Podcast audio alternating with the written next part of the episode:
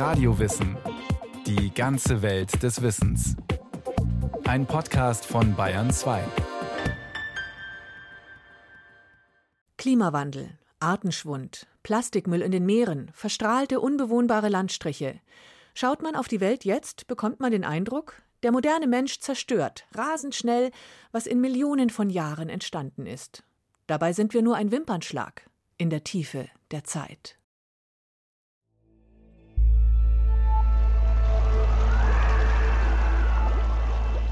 Frankfurt am Main im Jahre 4007. Die einst imposante Metropole liegt unter dichter Vegetation begraben. Statt glitzernder Wolkenkratzer ragen Erlen, Buchen, Weiden in den Himmel. Ein paar Wildschweine haben sich zwischen uralten Steinbrocken versteckt, den Resten des 256 Meter hohen Messeturms. Am Boden glitzern Glasscherben und Keramikstücke, Reste einer Zündkerze. Wo vor 2000 Jahren das großstädtische Leben pulste, ist ein mächtiger Auwald gewachsen, durch den sich ein ungezähmter Main ein neues Bett gegraben hat. Längst hat der Fluss U-Bahn-Röhren und Straßentunnels gefüllt, aufgebrochen und in schäumende Stromschnellen verwandelt. Überwachsene Trümmer lassen hier und da die Fundamente alter Prachtbauten erkennen. Stumme Zeugen einer längst untergegangenen Kultur. Was bleibt, wenn wir nicht nachhaltig leben? Was ist tatsächlich beständig von all dem, was wir heute für modern halten, für zeitlos gar? Je länger die Zeit über den Planeten Erde weiterfließt, desto mehr wird sie die Spuren unseres Lebens verwischen. Spätestens in 100.000 Jahren wird alles, was wir heute kennen, verschwunden sein. In diese Tiefe der Zeit blickt die Menschheit kollektiv nicht. Es sprengt offenbar die Vorstellungskraft des Homo sapiens sapiens, in so unbekannte Zeiträume vorauszudenken. Stattdessen verhält sich der moderne Mensch fast so, als hätte er die vergangenen Jahrtausende überwunden und stände nun am Ende der Zeit, nach der es keine Zukunft mehr gibt. Das ist umso absurder, weil fast alle neuen Technologien weit über die Lebensspanne des Menschen der Gegenwart hinausreichen. Mit unserem Handeln greifen wir längst unmittelbar ein in das Leben künftiger Generationen, sagt Jakob von Uexküll, Gründer des Weltzukunftsrates, der zur Achtsamkeit mit Zukunftstechnologien mahnt. Wir tun das in einer täglichen, einer unglaublichen Art und Weise. Also es ist uns ja gelungen, das, das Klima zu destabilisieren. Wir wissen ja, wie verändern das das Leben. Multinationale, konkurrierende Unternehmen, die möglichst viel Profit machen wollen, haben jetzt die Kontrolle über die Blauphasen des Lebens. Oder nehmen wir auch nur die radioaktiven Abfälle der Atomindustrie, die ja nun für Hunderttausende von Jahren so hochgiftig sein werden, dass sie irgendwie aufbewahrt werden müssen, wo niemand an sie rankommt. Kürzlich wurde bekannt, dass allein die Flutung der Hambacher Braunkohlegruben in den nächsten 80 Jahren das Grundwasser in ganz Nordrhein-Westfalen vergiften kann. Längst bekannt ist zudem, die Genforschung bringt neue Organismen und Pflanzen in das Netzwerk der Natur, deren langfristige Auswirkungen auf die weitere Evolution des Lebens völlig unbekannt sind. Die Nanotechnologie ergänzt das Periodensystem der Elemente und bringt bislang Unbekanntes in die damit ungewisse Zukunft ein. Die Biotechnologie kann heute schon neue Lebewesen schaffen, Bakterien verändern und in Bioreaktoren züchten. Niemand weiß, was das für unsere Nachfahren bedeutet. Und die Atomtechnologie bleibt, trotz Ausstiegsszenarien, eine der größten Zukunftsrisiken. Was wir Zukunftstechnologien nennen, wird unsere Nachfahren länger beschäftigen, als es unsere Vorfahren gibt. Radioaktives Uran, dessen strahlende Reste in höchst umstrittenen Endlagern vergraben werden sollen, werden in 250.000 Jahren erst zur Hälfte zerfallen sein. Wir hinterlassen Strahlenmüll mit einer Halbwertszeit, die sechsmal länger ist, als die Gattung Mensch alt ist. Für die amerikanische Ökophilosophin und Zeitforscherin Joanna Macy ist das eine kriminelle Menschenrechtsverletzung an künftigen Generationen. If you were a being of 500 uh, years from now, Wenn Sie in 500 Jahren leben und Ihre Kinder behindert sind, weil das Zeug ins Grundwasser gerät, und Sie wüssten, dass Ihre Vorfahren dafür verantwortlich sind, dann würden Sie nicht nach dem verantwortlichen Umweltminister fragen. Sie würden nach der ganzen Generation fragen, in deren Namen das getan wurde. Mit dieser Frage müssen wir uns auseinandersetzen. Es betrifft uns alle. Was macht es mit uns als Gesellschaft, wenn wir das giftigste Material, das wir je herstellten, und das lebende Wesen über eine Viertelmillion Jahre und länger verkrüppeln und töten kann, einfach verbuddeln? Es macht uns zutiefst schuldig.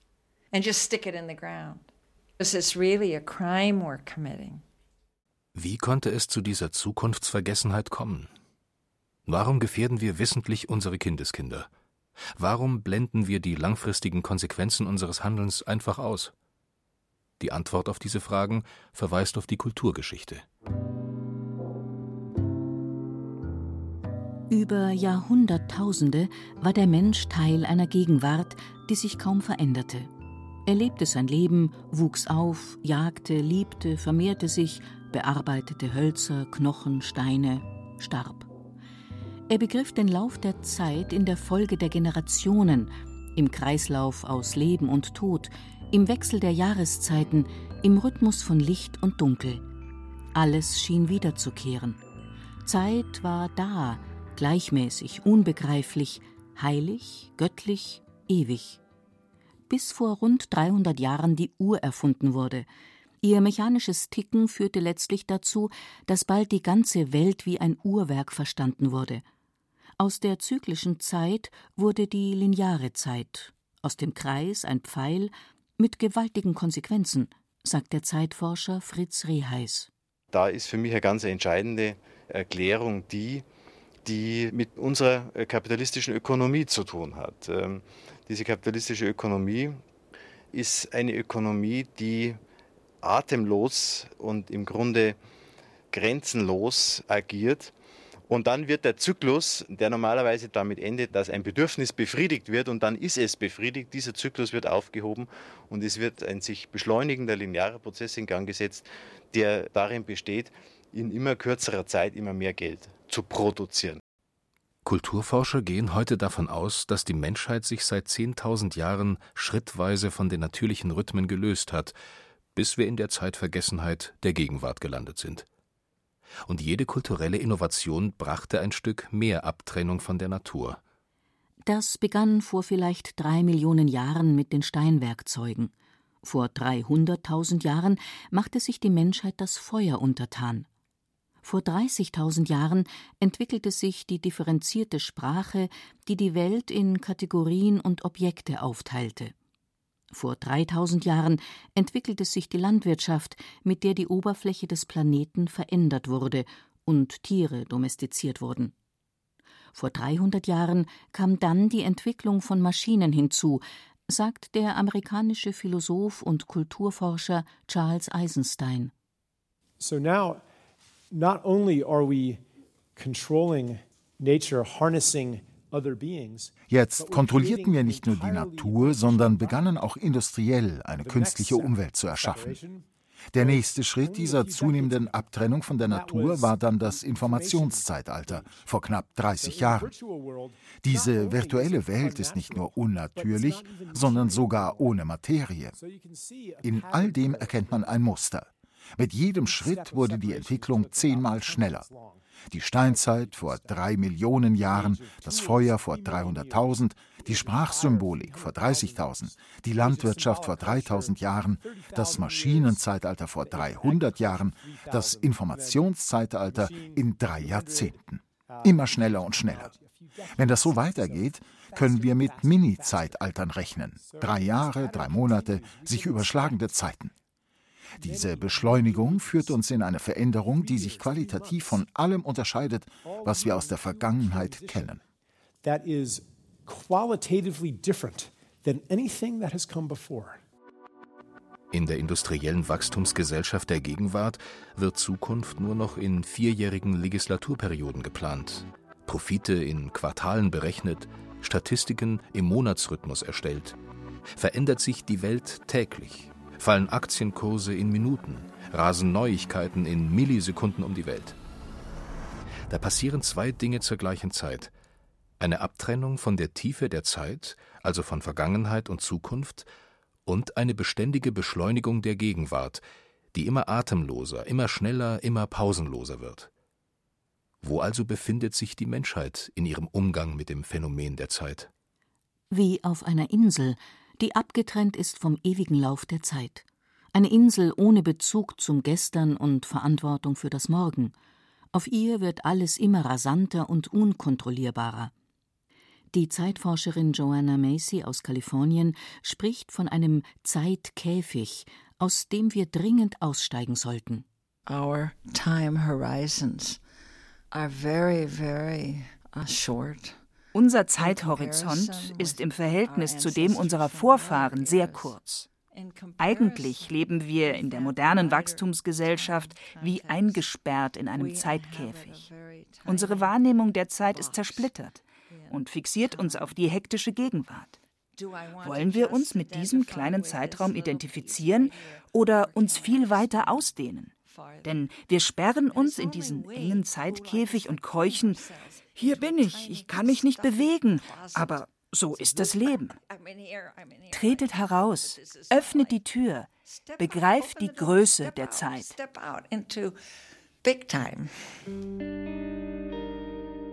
Tiefenzeit bedeutet, den Zeitkäfig zu verlassen, Vorzeit und Zukunft wieder in unser Denken und Handeln zu integrieren. Ein Schritt, der, sollte ihn die Menschheit schaffen, persönliche wie gesellschaftliche Konsequenzen nach sich zieht. Wer sich neu in der Tiefe der Zeit verortet, darf nicht länger die Ressourcen verschleudern, die unsere Nachfahren brauchen. Es braucht neue ethische Werte, die individuell und kollektiv verhindern, dass die gegenwärtige Generation künftiges Leben gefährdet. Es braucht einen Bewusstseinswandel im Umgang mit der Zeit, der uns rückverbindet mit der verloren gegangenen Ewigkeit. Diese Wiederentdeckung hat längst begonnen. In der Forschung sind es die Kosmologen und Astrophysiker, die an einem völlig neuen Zeitverständnis arbeiten. Die moderne Wissenschaft reicht durch immer komplexere Technologien immer weiter ins Universum hinaus und damit in die Vergangenheit zurück. Kosmologen wie der Münchner Astrophysiker Harald Lesch kommen dabei zu erstaunlichen Ergebnissen. Wir bestehen zu 92 Prozent aus Sternenstaub. Wir bestehen aus einem Material, was zum Teil aus einer Supernova stammt, die 750.000 Jahre bevor die Sonne entstand, explodiert ist. Je tiefer wir ins Universum hineinschauen, umso mehr sehen wir unsere eigene Herkunft.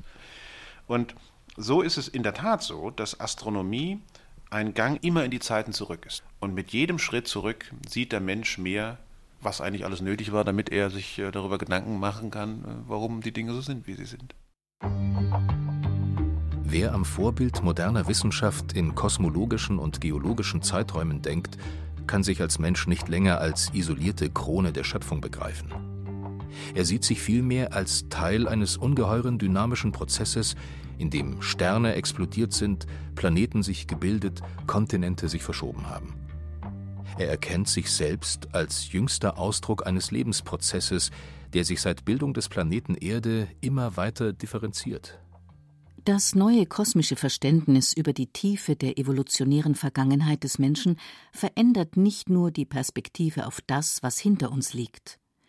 Die moderne Biologie und Genetik öffnet auch ein neues Verständnis für die Generationen, die nach uns kommen, aber schon in uns angelegt sind, sagte die kürzlich verstorbene US-Radiologin Rosalie Bertell, Trägerin des Alternativen Nobelpreises. Für sie gilt es als Teil unseres Selbst, Verantwortung zu übernehmen. Tatsächlich wird es kein zukünftiges Lebewesen auf diesem Planeten geben, das nicht schon heute als Anlage präsent ist nämlich in den Spermien und Eiern aller Pflanzen und Lebewesen. Künftiges Leben kommt nicht vom Mars oder sonst woher. Lebewesen entstehen aus Lebewesen. Und diese wertvollen Samen der Zukunft liegen in uns selbst. Es gibt keine Quelle außerhalb von uns für die DNA. Es gibt nur die, die in uns ist. Und wer immer auf diesem Planeten in Zukunft lebt, ist in dieser DNA heute enthalten. An der wissenschaftlichen Einsicht in die Bedeutung von tiefer Vergangenheit für die Gegenwart und unserer Verantwortung für die ferne Zukunft also fehlt es nicht. Eher scheint es durch die ständige Beschleunigung und Abkopplung von natürlichen Rhythmen an einem Bewusstsein für die Bedeutung großer Zeitbögen zu fehlen. Was uns kulturell offensichtlich fehlt, ist eine Ökologie der Zeit.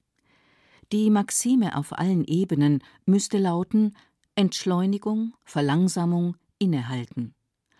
Um eine solche Kultur der kreativen Langsamkeit zu schaffen, müssen wir unsere Horizonte erweitern und wieder begreifen, dass wir im großen Bogen der Zeit nur ein Punkt sind zwischen Schöpfung und Ewigkeit, sagt der Zeitforscher Fritz Reheis. Durch die Beschleunigung sind wir dazu gezwungen, immer weiter vorauszuschauen. Das ist wie beim Autofahren. Je schneller ich fahre, desto weiter nach vorn muss ich meinen Blick richten. Andererseits haben wir aber diese Zeit nicht, nach vorne zu schauen, weil wir ständig reagieren müssen auf immer schneller eintreffende Signale und Bedrohungen. Die Zeit zum Innehalten fehlt uns, die Zeit zur Reflexion fehlt uns. Das bedeutet für die Kultur, dass sie droht, immer bewusstloser zu werden. Zeitflexibilität wäre eben diese Kunst oder diese Tugend, den Blick nach hinten und nach vorne immer wieder zu richten, aus der Gegenwart herauszutreten und die Gegenwart als Moment in einem Entwicklungsprozess äh, zu begreifen, den der Mensch ja bekanntlich äh, als Vernunftwesen selbst steuern kann. Also wir müssten Zeitelastizität lernen, um die Ziele immer wieder neu zu bestimmen. Was bedeutet diese Selbststeuerung und Elastizität für eine moderne Gesellschaft? Welche Institutionen braucht es, um die weitere Gefährdung künftiger Generationen zu verhindern? Ja, wie lassen sich überhaupt die Gefahren vermitteln, welche die heutige Generation ihren Nachfahren über Jahrzehntausende hinterlässt? In den vergangenen 30 Jahren haben Heerscharen von Historikern, Zeichenwissenschaftlern, Designern, Materialspezialisten, Linguisten und Geologen daran gearbeitet, Mahnmale und Warntafeln zu entwickeln, die unseren Nachfahren in 100.000 Jahren vermitteln könnten, welch gefährliches Erbe wir ihnen hinterlassen. Alle Ideen scheiterten an den immensen Zeiträumen, die da überbrückt werden sollten. Kein Material garantiert solche Langlebigkeit, keine Sprache oder Symbolik bleibt so lang erhalten. Wir haben deshalb keine andere Chance, sagt der Berliner Zeichenwissenschaftler Roland Posner, als langfristig zukunftsfähig zu werden. Er plädiert als ersten Schritt für einen Zukunftsrat, der die Rechte künftiger Generationen parlamentarisch vertritt. Wir bräuchten ein Gremium, das Zeitpunkte verschiedener Art repräsentiert.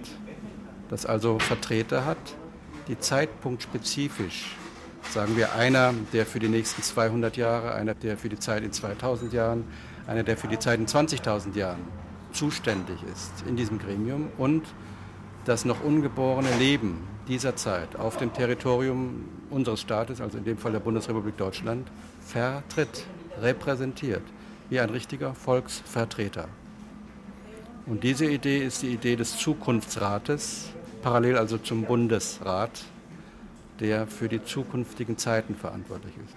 Es würde also heißen, wir bräuchten eine Behörde, die kontrolliert, ob die Gesetzgebung der anderen Organe die Belange der zukünftigen Lebewesen verletzt und die außerdem Sanktionen verhängen kann gegenüber tatsächlichen Verletzungen, zum Beispiel hätte eine solche Behörde zu den Zeiten, als die Frage gestellt wurde, sollen wir Atomindustrie aufbauen oder nicht, ein fundiertes, auch ein qualifiziertes Wort sprechen können, wenn es sie gegeben hätte. So wie es gelaufen ist, sind wir hineingeschlittert in dieses Problem. Das darf nicht wieder passieren mit den anderen Techniken, die uns jetzt noch erwarten. Dafür gibt es sogar historische Vorbilder. Bei den Irokesen in Nordamerika gab es Älteste, die darauf achteten, welche Konsequenzen eine aktuelle Entscheidung für die nächsten sieben Generationen besaß. Und in den tamilischen Königreichen des alten Indien besaß der Rat der Seher in die Zukunft sogar ein Vetorecht für alle Maßnahmen mit langfristiger Wirkung. In der Schweiz wurde jüngst damit begonnen, auf der kantonalen Ebene Zukunftsräte zu installieren. In deutschen Großstädten wie Hamburg, Bremen und Frankfurt wurden ähnliche Einrichtungen gegründet, um regional vorzuplanen. Sogar die bayerische Staatsregierung hat einen Zukunftsrat ins Leben gerufen, der aber eher auf mehr wirtschaftliches Wachstum und weitere umstrittene Zukunftstechnologien setzt. Doch solche Institutionen können nur dann wirksam eingreifen, wenn ihnen ein Wertewandel vorausgeht, sagte der verstorbene Quantenphysiker, Ehrenbürger der Stadt München und alternative Nobelpreisträger Hans-Peter Dürr. Es sollte prinzipiell verboten sein, Techniken anzuwenden, die im schlimmsten Falle eines Störfalls zu unzumutbaren Konsequenzen führen. Wer trägt denn eigentlich das Risiko? Es ist nicht derjenige, der jetzt den Nutzen hat, sondern zukünftige Generationen tragen die Konsequenzen. Das heißt, ich meine, wenn jemand russisches Roulette an seinem eigenen Kopf spielt, dann kann er das von mir aus machen. Aber wenn er anfängt, das an dem Kopf seiner Kinder zu spielen, dann ist das unzulässig. Das können wir einfach nicht verantworten. Es hat ein Nachdenken begonnen über unsere Stellung in den Tiefen der Zeit, seitdem wir begreifen, dass die Zukunft in Frage steht. Die Ewigkeit, bislang eher ein Ausdruck aus Theologie und Gebet, wird wiederentdeckt und relevant für die politischen Entscheidungen hier und heute. Deutlich wird, eine wirklich nachhaltige Entwicklung, die langfristige Zukunftsfähigkeit schaffen will, braucht eine Ausweitung des Zeithorizonts. Und das muss nicht nur bedrohlich sein. Aus kosmologischer Perspektive ist ein Menschenleben kaum mehr als ein Wimpernschlag auf der unendlichen Reise durch die Zeit. Je mehr wir uns im Zeitkäfig der Moderne verkriechen und abtrennen von Vergangenheit und Zukunft, desto hilfloser fühlen wir uns angesichts der Zerstörung, die künftigen Generationen hinterlassen wird. Je mehr sich der heutige Mensch aber für die Tiefenzeit öffnet, desto kraftvoller kann er die Gegenwart so gestalten, dass sie zukunftsfähig wird, glaubt die Ökologin und Zeitforscherin Joanna Macy. Wenn das passiert, weiten wir uns auch im Denken und Fühlen und erfahren mehr Sinn und Kontinuität. Wir erkennen, ich bin nicht diese Eintagsfliege, die nur einen Moment lebt. Mein Geist und mein Körper sind vielmehr ein ungetrennter Teil dieser Sinfonie des Lebens. Wenn wir das begreifen, können wir auch in ein neues Verständnis unserer Verantwortung kommen. Jetzt kann ich an der Heilung der Welt teilnehmen. Vielleicht erlebe ich den Erfolg meines Engagements nicht mehr. Na und? Mein Leben ist Teil einer viel größeren Heilung der Welt. So what? My life will be part of the great healing of our world. Geseko von Lübcke über unseren Umgang mit der Zeit, der vergangenen und der zukünftigen. Das war eine weitere Folge Radio Wissen Podcast aus der Philosophie. Regie führte Sabine Kienhöfer. In der Technik war Christiane Feutz.